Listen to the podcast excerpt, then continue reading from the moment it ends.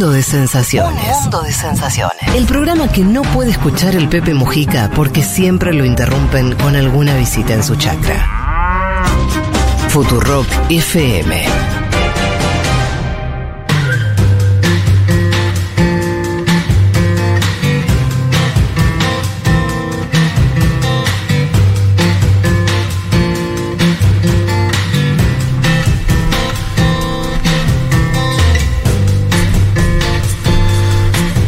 Nos escuchan desde Jujuy eh, mientras van a. yendo a buscar los canelones al centro de Jujuy. Así nos escribe Javier. Eh, en el auto los escucho con el celu. Qué lindo sería que restramitan en una FM de Jujuy. Bueno, está bien, tomamos la demanda. Es complejo la. Eh, escuchándolos en, en una- con auricular en un almuerzo familiar. Ah, Se ve- se tremendo. ve que- Odia se a su familia. De Querusa. eh, por ahí. O nos ama A o- veces, a veces la conversación se pone un poco. ¿No? Y, y bueno. igual, sí, digamos que no es la. Imagínate la data que está tirando ahora sobre Tucker Carlson, ¿no? En la mesa. Tampoco es tan danina la información. Pero primero se presenta, Pablo, por favor. Perdón, Acá estamos perdón, con Pablo perdón, 30. Eh, musicalizador de la radio que se vino desde Mar del Plata para eh, hacer en forma presencial eh, su columna el día de hoy. ¿Qué tal, Pablo? ¿Cómo estás? Eh, buenas tardes. Eh, Buenas tardes, Primero, eh, ahí está, viste, me presenté bien. Primero, eh, agradecernos y felicitarnos por la campaña el viernes. La verdad que Bien. haber conseguido más de mil socios en este contexto es para felicitarnos. Y segundo, como estamos en un programa de política internacional, segundo Francia. Segundo Francia. Francia. Segundo Francia. Y tercero, vos vas a hacer una columna que eh, no es de un artista extranjero. No, porque la última vez que estuve en vivo, pero no presencial, porque estábamos en plena pandemia, Ajá. hicimos sobre el indio, ¿te acordás, Indio, Juanma? indio, indio. Vos justo eh, ta- estabas en un, en un problema y bueno, entonces dijimos, bueno, vamos ¿Yo a hablar estaba en un sobre problema? esto. Sí, una, una situación compleja Sí. en medio de la pandemia. Ajá. Es más, ha faltado poco a los programas Sí. de Mundo Sensaciones. Eh, y entonces dije, eh, ¿por qué Babasónicos? ¿No? Era- ya sabía que era Babasónicos, pero ¿por qué Babasónicos? Ajá. Porque obviamente a uno eh, y a varios eh, de los que estaban escuchando es, una banda que ha acompañado, ¿no? Eh, eh, la vida de uno. Imagínense que el primer disco lo sacan en el año 92. O sea, ya 32 años del primer disco, casi una vida, ¿no? Y en un contexto en donde construir una identidad musical y algo muy importante, decir cosas a través de 32 años es bastante. Y, es- y esta idea que siempre tiene Babasónicos de reinventarse a sí mismo y eh, estar en el momento, ¿no? Porque, ¿qué pasa? Por ejemplo, nosotros, vos fuiste a ver a Divididos hace muy poco. El último disco de Divididos fue una reversión del disco de Divididos, es un Sí. bandón terrible, pero es como vivir cierta nostalgia de algo que pasó, ¿no? Sí. Que tienen hasta un poquito más de tiempo. Yo estuve en el 88, además de su, Sí. qué sé yo. Bueno.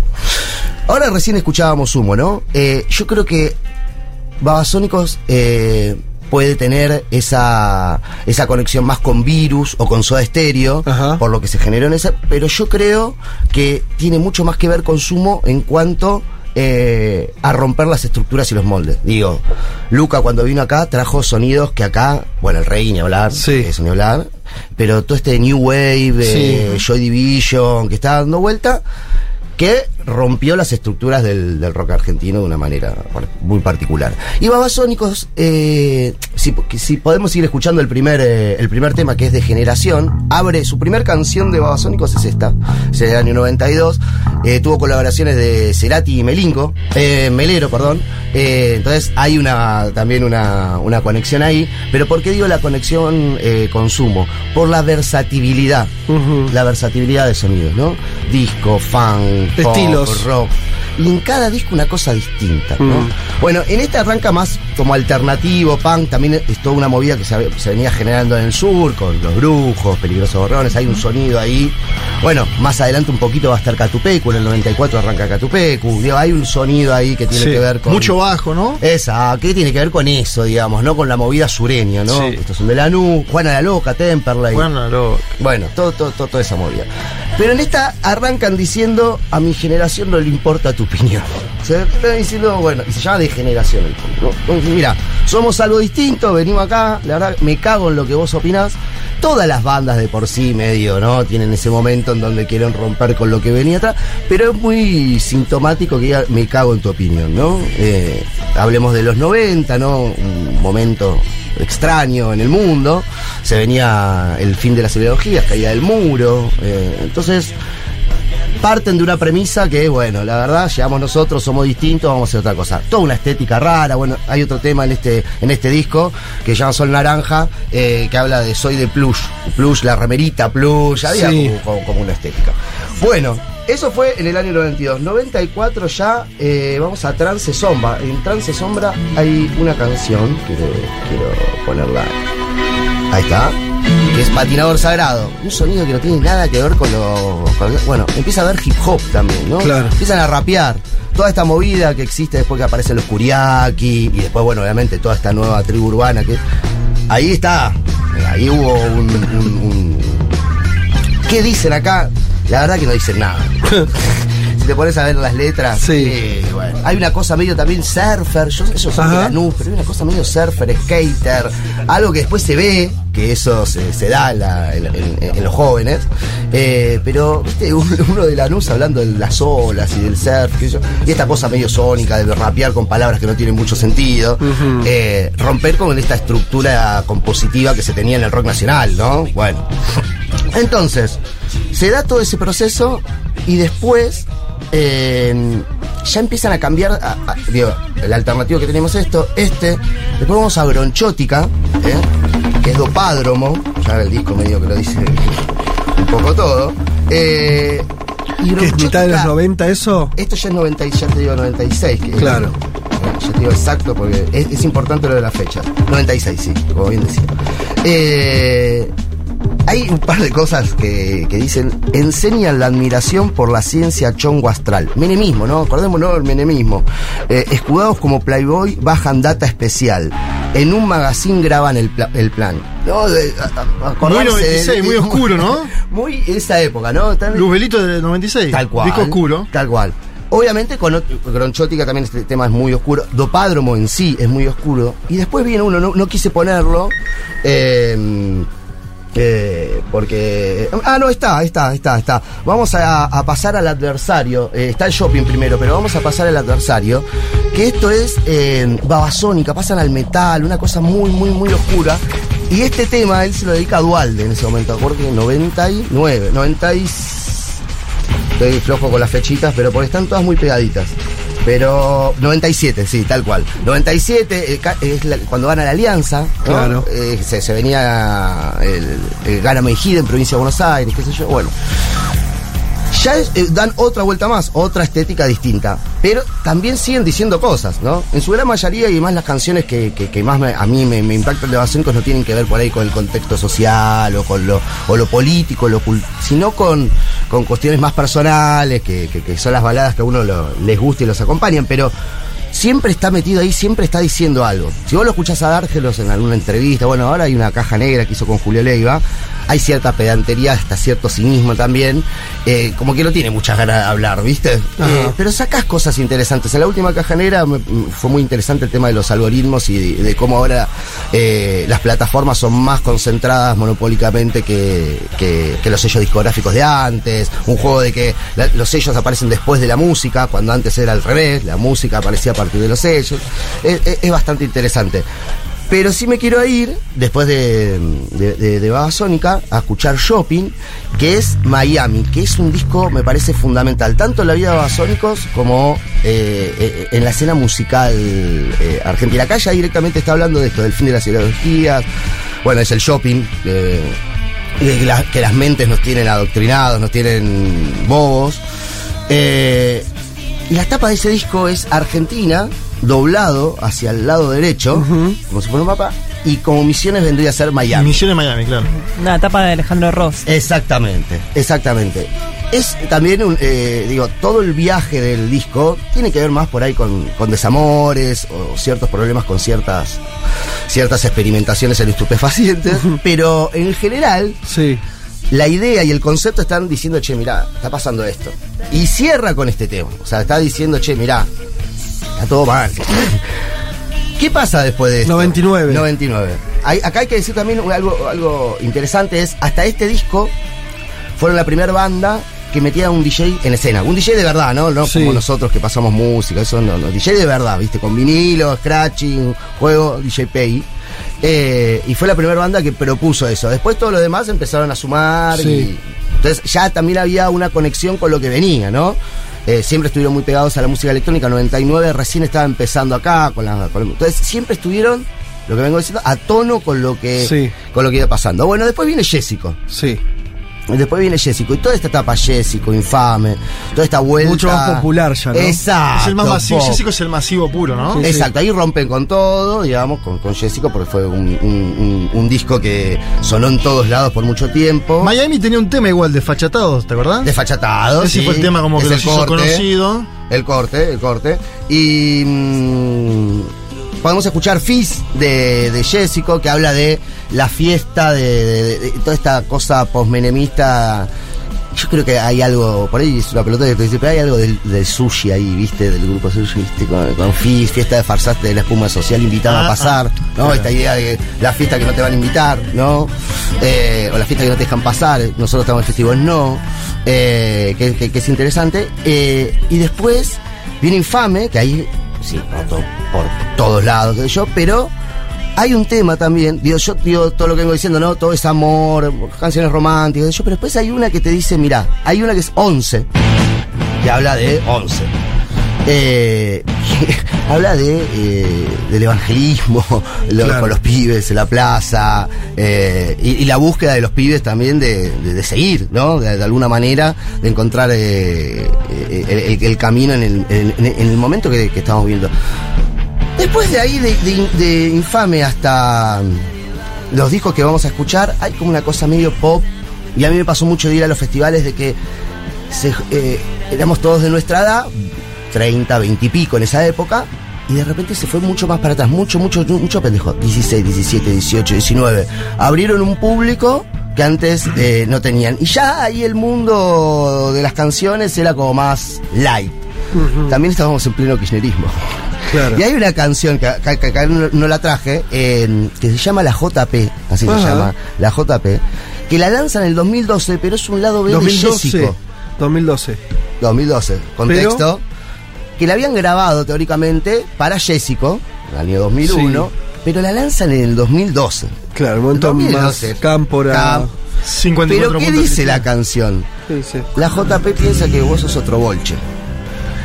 Hay una cosa ahí también. Yo no sé si quiso decir eso, no sé si no lo quiso decir, pero yo digo, pasan estas cosas, pasaron estas cosas. Entonces, ¿Qué, qué, qué sería eso? Tratar de explicarlo, aunque sea un poco. Yo creo que él siempre, eh, de, de la- de lo político, siempre, siempre tuvo una opinión, siempre tuvo una. un- siempre dijo lo que él quería decir, pero siempre con cierta lejanía. ¿no? Sí. Y ahí me parece que está criticando un poquito todo lo que estaba pasando. Ajá.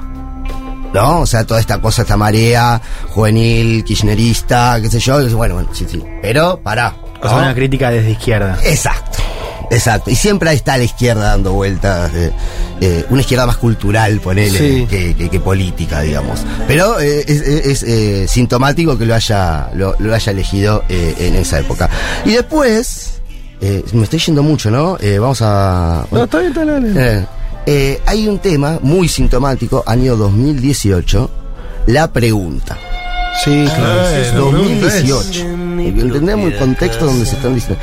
Y él está diciendo quién está dispuesto a matar, quién está dispuesto a morir. Por- además, por, por charadas, dice, por, porque es lo que vale, digamos, ¿no? Como pelear por cosas que no tengan sentido. Pero quién está dispuesto a matar. Pleno macrismo. Mucha oscuridad, o sea, se venían cayendo un montón de cosas.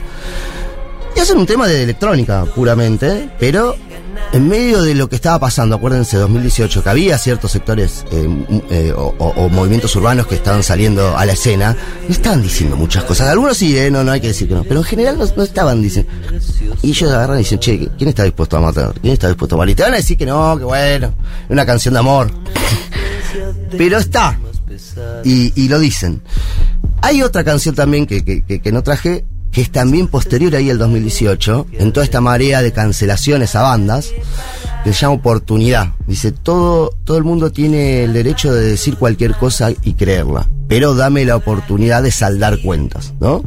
Eh, en un momento en donde caían todas las bandas, por, por todas, eh, que para mí es- esa guillotina sirvió para mucho, o sea, eh, de, che, loco, está mal lo que están haciendo, chicos. Sí. El grupo está mal.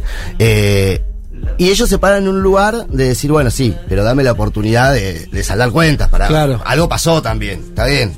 La chocamos. Sí. En general. Sí. Por más que no tuvieron de- denuncias fuertes, No, no, ¿eh? claro, pero claro.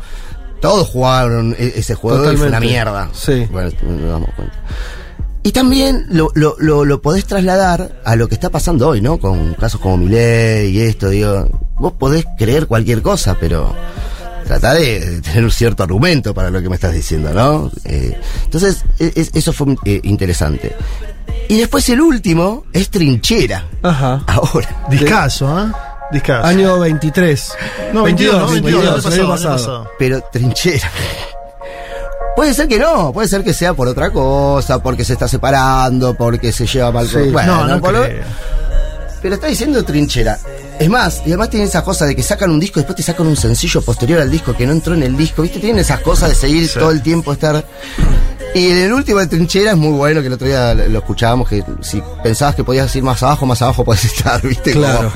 pero en este me encantó, y, y- y con esto eh, eh, cerramos, que esta eh, postura que decíamos que el tema de la izquierda, se llama la izquierda de la noche. Que en la movida de la nocturnidad musical, eh, él habla de esto del, sabor artificial que tiene la noche, ¿no? El- de lo que te podés comer estando en ese lugar.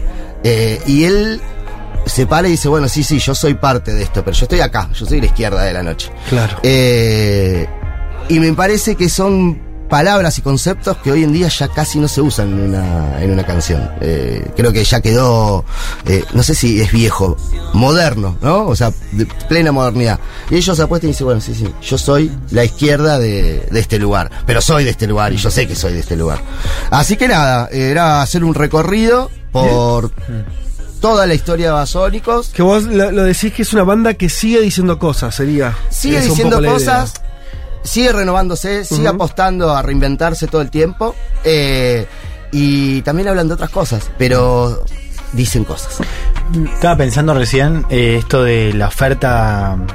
O sea, hay la música, eh, las bandas de ahora y sobre todo los solistas de ahora, más jóvenes, de géneros distintos, no solamente trap. Como pensaba esto de cómo la lectura de la noche es todo como guita y putas y autos Coches, y, guita. ¿no? Marcas. y como una cosa muy em, Ficticia. No y al No. mismo tiempo muy desconectada de la realidad del país Claro, sí, sí, sí. ¿no? y Yo llegué acá, vos no, pero yo llegué claro acá. y hay ¿no? una cosa Claro. como medio de desconexión no con la oferta de ahora Sí, sí, sí. Y, y además son por ahí las cosas más escuchadas. Eh, eso es loco. Eh, quizás por eso, por esa idea ficticia de voy a llegar a, a eso. Y entonces yo lo tengo y, y- Mira, vi una cosa, una fiesta, no la voy a nombrar, pero que es muy grande y se exportó para todos lados, que la vieron con traer figuras eh, y que suben... ¿Mesa con velar? Sí. a figuras para que puedan filmar sus historias Sí. ahí, para que la gente que va diga, claro, yo voy a la misma fiesta que él. claro, a la trash Eh, Exacto, entonces es como una. Eh, eh, dieron vuelta esa cosa de eh, el- el- la noche y. qué sé yo, antes la- la- las estrellas iban hasta el disco y vos no podías entrar ni en pedo claro. porque eran de la. ¿No? Sí. Bueno, ahora es como vos estás en la misma fiesta que. Pongamos cualquier nombre de los que fueron ahí. Sí. Eh, entonces hay una idea, viste, que, que tiene que ver con eso, digamos. De, Yo le, le rescato a, a Babasónicos la sofisticación de sus letras. Me parece que son letras bastante poéticas en algunos Sí. casos, no tan directas como estas otras bandas que vos decís, te dicen literal qué consumen, cuánto bailan, Mm. a dónde van. Eh, y, y me parece que tiene que ver en parte con que Adrián Dárgelos es un gran lector, es un Sí. lector de literatura, de digamos, consume mucha literatura y también lecturas muy sofisticadas, lee autores extranjeros, poetas, era muy amigo de Marcelo Cohen. Sí. Y me parece que tiene bastante que ver con eso. Y también le rescato mucho a, a Sónicos el elegir muy bien dónde declaran y cuándo. Tal no cual. son esas bandas que sacan un disco y aparecen en todos los medios la No. misma entrevista. No. No. Como sus intervenciones públicas también, después de tantos años de trayectoria, trayectorias son muy cuidadas. No, ni hablar. Y además hablan los mismos discos, ¿no? Eh, Eso, eso es lo que decís vos. eh, eh, la difusión se, se dan por, por diferentes caminos. Y yo cuando me entero que sale- sacó el disco de Babasónicos, ni me enteré que estaban preparando el disco. ¿Se entiende? O sea, Sí. pum, aparecieron. Y con los shows lo mismo, ¿viste? Tal cual. No, no te enteraste antes, se, se agotan las entradas. Me gusta un- una frase de vacío, el, el tema 4 trinchera, que es: La identidad no se negocia nunca y el que lo hace vive preso. Increíble. Desde que salió esa frase de la Eh. identidad no se negocia nunca y el que lo hace vive preso, Mm. es hasta solariana para mí. Linda. A full. Bueno. Enorme columna de Palo 30 sobre la trayectoria, el recorrido de Babasónicos vinculado también a, a lo que nos tocó vivir como país en los últimos 30 años, 32 años. Exacto. Desde que surgieron. Gracias Pablo por estar eh, presencial esta vez acá. Ya nos reencontramos en formato canción del mundo tradicional a partir del domingo que viene. Pero bueno, esta fue la participación especialísima de Pablo 30 desde los mismos estudios eh, de Futurock en Almagro. Ya venimos.